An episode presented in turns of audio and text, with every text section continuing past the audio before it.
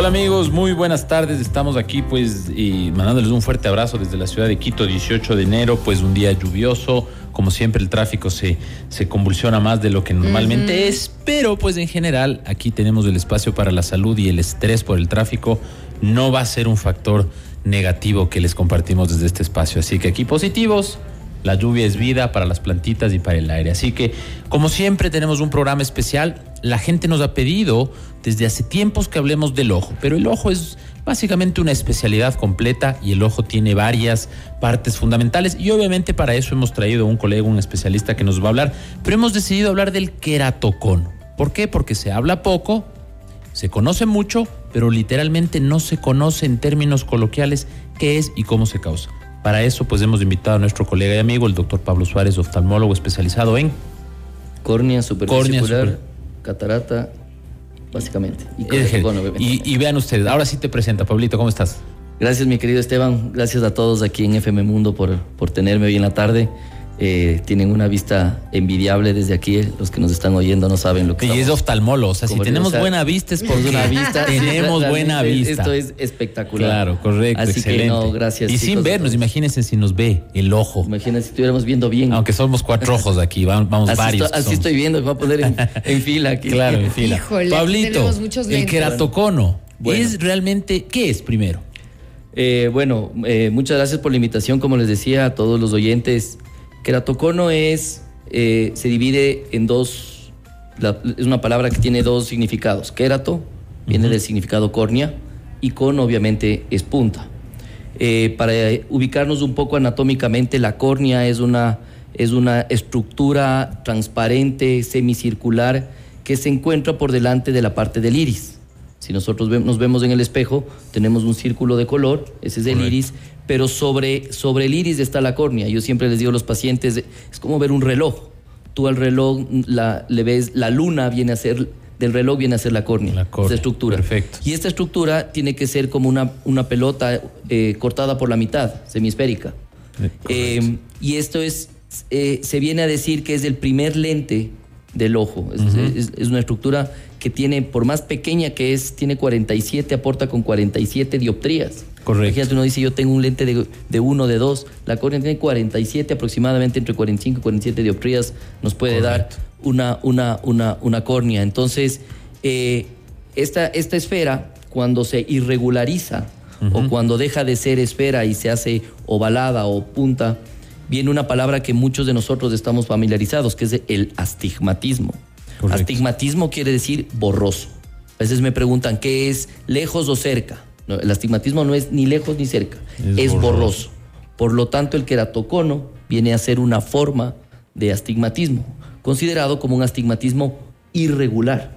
Es una forma que no, no, no, no, tiene un patrón. se dañó. Exactamente, se dañó irregular. Porque si es que yo tengo una forma esférica, como les decía, es una córnea que no tiene astigmatismo. Pero si yo veo una pelota de fútbol americano, de rugby, y le corto en la mitad, es ovalada, pero es regular. Entonces, eso es un astigmatismo. Correcto.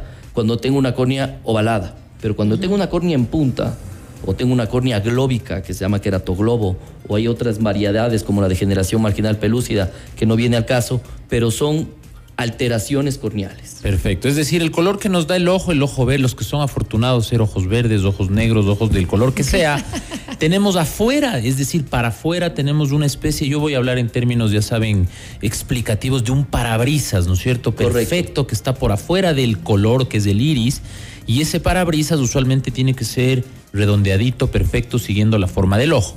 Pero si es que se hace una punta, puede tener queratocono y puede afectarse la visión. Ahora, ¿por qué se nos hace punta este? Porque hemos visto que es inclusive en, personas jovencitas. A ver, de hecho, no, no, de hecho, eh, de hecho comienza en personas jóvenes, ¿ya? Em, uno, uno viene. Primero, la parte, la parte teológica. Nosotros creo que vivimos de una. Yo siempre les digo a mis pacientes y en las charlas que, que doy, vivimos casi que en la capital mundial del queratocono. Nosotros tenemos aquí una, una gama de queratocono que nos ha permitido aportar a, la, a las ciencias y a diferentes sociedades con importantes estudios por la gran cantidad. Por ejemplo, Loja, Cuenca, tienen, el que no tiene queratocono es migrante de esas ciudades, porque realmente son y son cualquier variedad de astigmatismos irregulares y queratoconos. Entonces tenemos primero eh, ciudades de altura, México, Cusco, Bogotá, Quito, eh, son enfermedades, en son ciudades en las que hay mucho queratocono. Tenemos un área, un área eh, diferente, que es el Medio Oriente, que a pesar de que están, están al nivel del mar, los cambios de presiones atmosféricas de lo que se ha estudiado en esa zona han hecho que tengan otro tipo de, de, queratoconos. Pero creo que son los dos extremos mundiales que nosotros podemos ver. Uno, la altura.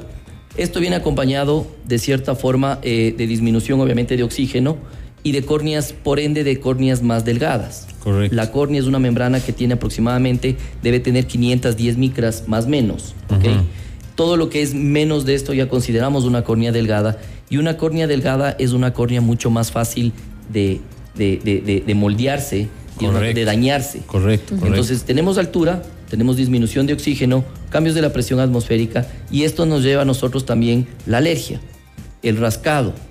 Eh, antiguamente hablábamos solo del rascado, hoy en día a nivel mundial tenemos los diferentes consensos de queratocono y hay el síndrome del ojo rascador o el rubbing eye syndrome como, como se lo conoce, que es eh, la, córnea, el ojo, es una estructura, es un colágeno que es muy fácil de moldear. Entonces, si nos rascamos, eh, tenemos, tenemos una, forma de, claro, de, deformar la córnea. Y si es que tú eso sumas, topografía donde tú vives, forma, eh, sumas antecedentes familiares cercanos de, de queratoconos y tú te rascas del ojo, estamos con una, con una eh, bomba de, tiempo eh, en, nuestras córneas y nuestros ojos. Entonces, eh, los queratoconos nosotros ya podemos ver, es importante que los pacientes que tengan antecedentes de queratocono en la familia ya sepan que sus hijos pueden tener un queratocono e ir viendo. Y esto viene aquí una, una, una, anécdota. Ir viendo al oftalmólogo. Ir viendo al oftalmólogo, obviamente y aquí sí, no, una, una cuña, ¿no? Una cuña, no, no, no quiero ser eh, discriminativo, pero una, una, una atención al oftalmólogo. Correcto. No a una óptica. Correcto, correcto. Porque nosotros, que hay una diferencia mucho más, mucho más, mucho más amplia. Porque tú puedes llegar a una óptica, tener un papá con queratocono y tienes un astigmatismo y te pusieron un lente. Correcto. Pero ¿qué pasa si es que estabas iniciando un queratocono y podemos hacer un tratamiento para detener ese queratocono y tú ya vienes y tú ya vienes con un lente que, que, te van cambiando, ¿no? Acaba de decir algo clave, doctor, y es que podemos detener el queratocono. Entonces, sí es eh, prevenible, reversible, porque yo tenía entendido que una vez que tienes queratocono, eso va a ir creciendo. A ver, es una muy buena pregunta. Como definición, es una enfermedad inflamatoria progresiva, degenerativa de la córnea, la cual nosotros podemos quitar factores de riesgo. Si tú te quitas, si tú te dejas del rascar o das tratamientos alérgicos, mantienes una buena lubricación, todo lo que hace es que evite que el ojo te pique, tú solo con el rascado del ojo tú ya reduces hasta un entre 65 y un 70% de que esa córnea progrese. Es decir, tienes ya un 20% de genética que le podemos poner de mala leche. Vean ustedes, qué interesante esto, ¿no? Este, este tema del queratocono es poco conocido. Lo de la altura, solo a mí me encanta el tema de altura, yo me especialicé en eso. Y obviamente, eh, vean ustedes la analogía, váyanse a la playa y vean cómo sus frasquitos de, crema llegan aplastados, se ponen en la playa, los cierran, traen a Quito, en cambio explota, porque hay menos presión, en la costa más presión. Entonces aquí otra analogía que la puedes usar en tus ejemplos si es que lo quieres. Digo, como un huevo duro que le has quitado la cáscara, es decir, si tú le aplastas mantiene la forma del huevo, pero se deforma. Así de suavito puede ser el ojo, pues, ¿no es cierto? Claro, nosotros tenemos bien identificado a nivel, a nivel Ecuador, por ejemplo, eh, Manabí, Manabí y Guayaquil son muy, muy hipermétropes, ¿no es cierto? Más en la sierra somos más miopes y astigmatismos. Correcto. Tú ves la experiencia en la que nosotros en los congresos presentamos conos y astigmatismos irregulares aquí en la sierra con respecto a nuestros colegas de la costa. Tenemos estamos a, cuatro horas de la costa o estamos a 500 kilómetros y tenemos una, un cambio en enfermedades completamente diferentes. Eh, entonces nosotros somos mucho más astigmatismos, somos mucho más córneas más delgadas, lo cual inclusive para las cirugías, para dejar de usar lentes de, eh, láser, para nosotros se nos complica mucho más. Nosotros tenemos que tener un estudio mucho más eh, minucioso para esos pacientes, porque muchos de ellos pueden tener un queratocono frustro, que son conos que no debutaron, que están ahí y que tú haces un procedimiento y simplemente eh, lo despertaste y, se daña esa córnea. ¿Y a qué edad ya puede ser diagnosticado que una persona tiene queratocono? A ver, eh, yo tengo pacientes de entre 9, 10 años, 8 años, por ejemplo, síndrome de Down, pequeñitos. El síndrome de Down son alérgicos, son atópicos, se rascan mucho los ojos y su, y su propia eh, eh, alteración, alteración genética hace que tengan tejidos mucho más blandos. Entonces, eh, por eso es lo que, lo que decía y podemos continuar lo que estábamos hablando. Es decir, un, un paciente que tiene, un padre que tenga o madre que tenga queratocono, ya tiene que hacer a su hijo eh, eh, eh, estudios de especialidad, una tomografía corneal, para ir viendo cómo está esa córnea, porque podemos ir endureciendo esas córneas. Yo el día de hoy acabo de, acabo de operar a un chico de, muy joven que con, una, técnica que se llama crosslinking, ya siendo muy joven, ¿me entiendes? Entonces sí se puede ir deteniendo. Ahora, ¿cuál es la finalidad? Antiguamente, cuando tú tenías un queratocono, había un mito urbano que el lente de contacto te detenía el queratocono falso de la falsedad. El lente de contacto no detiene hasta por una lógica física. La córnea mide 11, 10 por 11 y un lente de contacto te mide 8 por 8. Entonces una estructura de 8 por 8 no te va a detener una córnea que es muy grande. Entonces por ese, por ese lado no, no, no, no, no te detiene, ¿no es cierto? Entonces lo que nosotros tenemos que ir viendo es evitar el trasplante de córnea. Entonces antiguamente te decían lente de contacto palmada y el médico te decía a trasplante de córnea porque el queratocono se curaba con trasplante de córnea. Perfecto. Yo les voy a, ya que, que, la Niki está en silencio, voy a leer yo los teléfonos 098-999-9819. Ustedes nos pueden hacer llegar sus preguntas sobre el queratocono y obviamente aquí estamos con el especialista. Aproveche que las consultas están carísimas. una. Así que aquí es la única forma donde nosotros los médicos respondemos usualmente generalidades, porque aquí voy a hacer la analogía de la del optometrista y, eh, y el oftalmólogo. Es como el doctor prescribe, el farmacéutico te vende. Correcto. Eh, la medicina. Entonces, a veces ir a la farmacia, yo voy a la farmacia y escucho lo que el farmacista le prescribe atrás. ¿Y qué le, duele? Ay, está con esto, a ver, tomes esto y me da un poco de gastritis. Yo ya perdí la batalla, ya no me pongo a pelear porque mis hijos ya no me quieren acompañar a comprar nada porque todos los días yo tuve Una, yo tuve una igualita hace 15 días en una farmacia. En una farmacia, me imagino con colirios o algo así o alguna cosa. entonces, conmigo. Con ah, contigo. Ah, te estaban recetando. Ah, perfecto, Recetando al médico. Bueno, ¿qué pregunta tenemos? A ver, la pregunta dice, buenas tardes, mi hijo tiene 22 años, hace tres años no hago un pentacán, pero por cuatro años no se modificó la córnea. ¿Es eso posible? Necesito hacer otra revisión. El queratocono le detectaron a los 11 años, por favor. Gracias. Gracias a quien nos escribe. A ver, eh, sí, muy buena pregunta porque tenemos dos, dos dos cosas, ¿no? Tenemos un diagnóstico de 11 años y tenemos un... El Pentacam, para los que nos están escuchando, es eh, el nombre genérico de una... Es, la marca de una tomografía corneal. Ah, correcto. ¿ya? Entonces, eh, aquí tienes, aquí tienes dos, dos, dos, cosas. La una es que pudo haber tenido un, queratocono, estaba saliendo, hicieron un tratamiento de, lo que hablábamos justamente, ¿no? Lo, importante que es un tratamiento antialérgico, no se rascó los ojos, no, no siguió. Eh, tener 21 años, eh, sí hay que repetirlo, porque el, el, tiempo pico de un queratocono comienza en, en la adolescencia temprana, ¿no es cierto? Pero sí se alarga hasta la, hasta la adultez y la adultez temprana. Es decir, nosotros podemos ir viendo ciertos cambios bruscos en un paciente. Si tú tienes un paciente de 20 años, de 18 años, con un queratocono, lo tienes que ir siguiendo, ¿no es cierto? Hasta por lo menos eh, se cree que un porcentaje comienza a bajar a partir de los 30 años. Ahora, eh, hoy en día, con todos los adelantos de la ciencia que nosotros tenemos, esto es un caso que no es la generalidad, es un caso bien fortuito, ¿no? Sí. Porque si es que tú tienes un queratocono y andar caminando por la calle y decir, ya, yo, yo estoy sin hecho, sin, no, no, me hice nada. Claro, si es que tú tienes seis tomografías y tienes un seguimiento de cuatro años con tomografías y no te ha cambiado, dices, bueno, este es un cono que se quedó y no cambió, está detenido.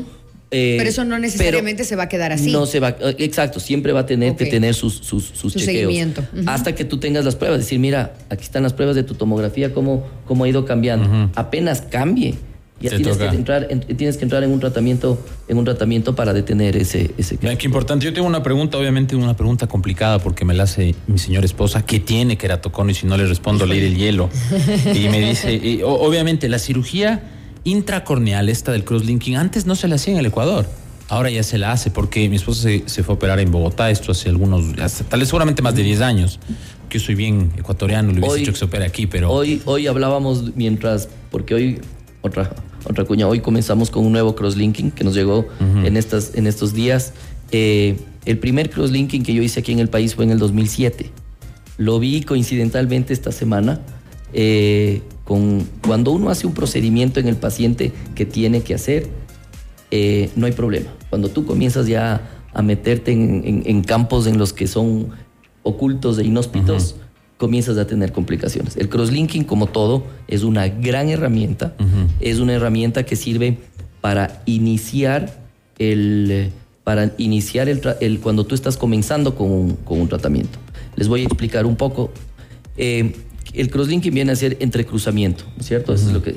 ¿Cómo se diagnostica el cruzamiento? Cuando nosotros éramos los, o por lo menos los tres que estamos aquí, nos íbamos a un dentista y nos calzaban la muela, nos, nos Con mandaban, mercurio. a, a- nos mandaban a chupar un helado para que se Claro. la calza. Claro. Ahora te ponen una luz azul. Correcto. Esa luz azul hace que la calza se compacte. Tío Seiler, este suizo que inventó el crosslinking ah, ya por 1985, agarró una córnea y compartía con un odontólogo y la irradió a la córnea y la córnea se hizo cacho. Y dijo, ah, esto me sirve para endurecer córneas. Entonces, la córnea lo único que hace es, el crosslinking sirve para aquellos pacientes que están iniciando un proceso deformativo, que la córnea todavía no está deformada y lo único que tienes que hacer es compactar. Imaginémonos, y hemos hablado de la forma de la córnea, imaginémonos una pasta mil hoja. Tiene millones de capas la mil hoja, ¿no es cierto? Por algo se llama mil hoja. Mil hojas. Igualita es la córnea. Entonces, esas lamelas eh, comienzan a como que aflojarse y la córnea comienza a ceder y comienza a cambiar su forma. Correcto. El crosslinking, ¿qué hace? A nuestra milhoja prensarle, Perfecto. ¿ya? Y le hace más dura. Entonces, lo que hacemos, entre comillas, es dar una radiación a la córnea con radiación ultravioleta, unos protocolos en 30 minutos, el- unos nue- eh, 10 minutos. Eh, hay otros más agresivos en 3 minutos, pero nosotros usamos ahora el, el de, el de 10 minutos y esa córnea comienza a ablandarse. Cuando una córnea, una córnea está previo a que esté deformada. Ya cuando una córnea está deformada, ahí tienes los anillos intraestromales. Y ahí Es estos otro. anillos intracorneales o estos se reemplazan, se quedan ahí, No. progresa el No, a ver, eh, tú puedes usar, tú puedes hacer un, un mix and match o puedes mi- mi- hacer una mixtura, ¿no? Hay personas que usan eh, crosslinking. Hay, hay, hay un empate técnico en la evidencia científica mundial. Hay quienes dicen que pueden hacer crosslinking, luego anillos, luego anillos, después crosslinking. Es decir, no hay una que le diga cuál es el primer, el primer, el primer, el, el mejor, ¿ya? En mi caso, y eso es una experiencia que tenemos nosotros ya más de, de- de- de 15 años, eh, los pacientes que hemos hecho crosslinking no hemos hecho anillos, porque son aquellos casos en los que hemos detenido de cierta forma. Y de igual pacientes que ya han ido para anillos, son muy pocos los casos. Sí tengo casos que hemos puesto anillos corneales para reformar la córnea y luego endurecer. Son esos casos que tienen, son pacientes de 12, 13 años, 14 Correcto. años, que nosotros decimos en el mundo del queratocono, son esos casos que ya ves una córnea que está aquí el queratocono, el trasplante, te huele a trasplante y les dices a los papás hay que hacerles crosslinking, anillos y una misa para que no llegue Al al, trasplante. Claro. trasplante. Ah, ya que está hablando del crosslinking, Doc, eh, nos preguntan, buenas tardes, ¿la cirugía de crosslinking qué duración tiene o una vez realizado no es necesario más intervenciones quirúrgicas? Eh, depende, yo la verdad no, no, hay una, no hay una evidencia científica de cuánto repetir. Yo no repito porque al fin y al cabo estás radi- irradiando una córnea. ¿ya? La córnea en la parte periférica de donde está sentada la córnea, que es del limbo, están las células madre, están las células madre, y tú estás, quieras o no, estás irradiando una estructura transparente, eh, obviamente deformada, pero normal. Correcto. Histopatológicamente normal. Correcto. Funcionante, Entonces, claro. funcional. Entonces, repetir un crosslinking para mí no es una mala idea. Yo tengo dentro de mi nomograma es, si es que tú hiciste un crosslinking y ese paciente eh, empeoró, posiblemente no era un paciente en el cual de cierta forma era para un crosslinking, ya posiblemente es un paciente que debiste haber hecho un anillo o lo que sea. Eh, si es que es los pacientes o, el otro paciente que estábamos hablando antes, ¿no? Que ya ves que va a venir un trasplante y te la juegas todas.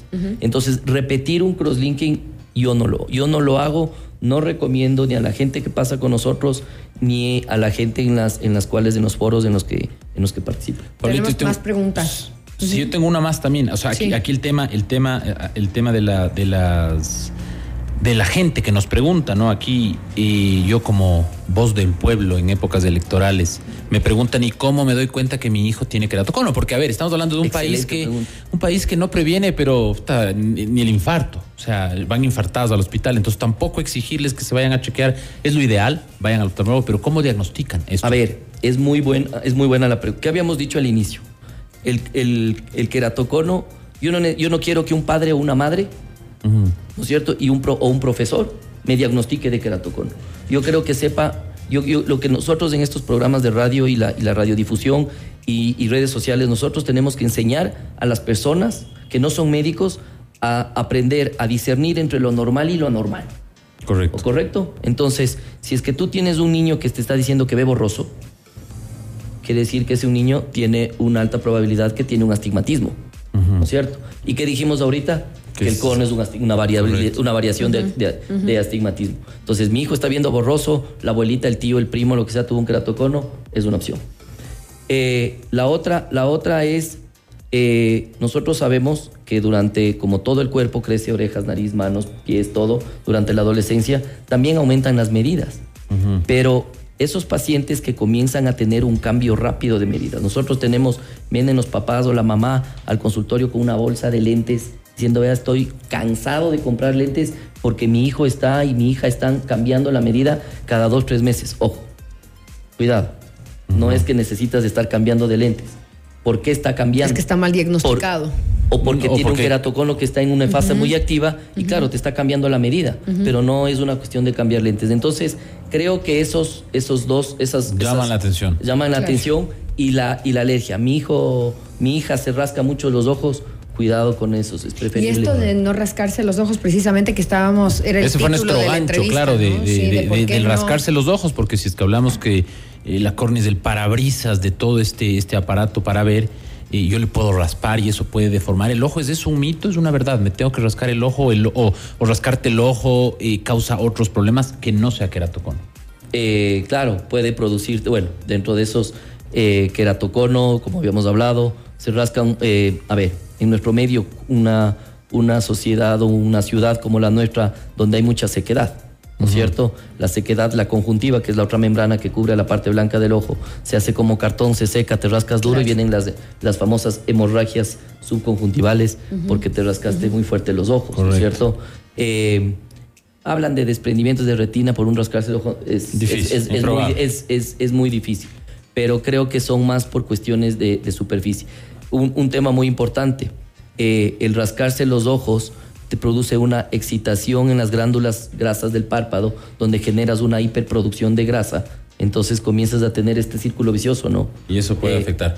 Perfecto, Pablito, ya me están haciendo aquí eh, señales, signos, malas señas. con algunas y todo, preguntas. Pero tenemos algunas preguntas, pero ya lo responderemos en un futuro espacio. Tus teléfonos, ¿dónde te encontramos, Pablito?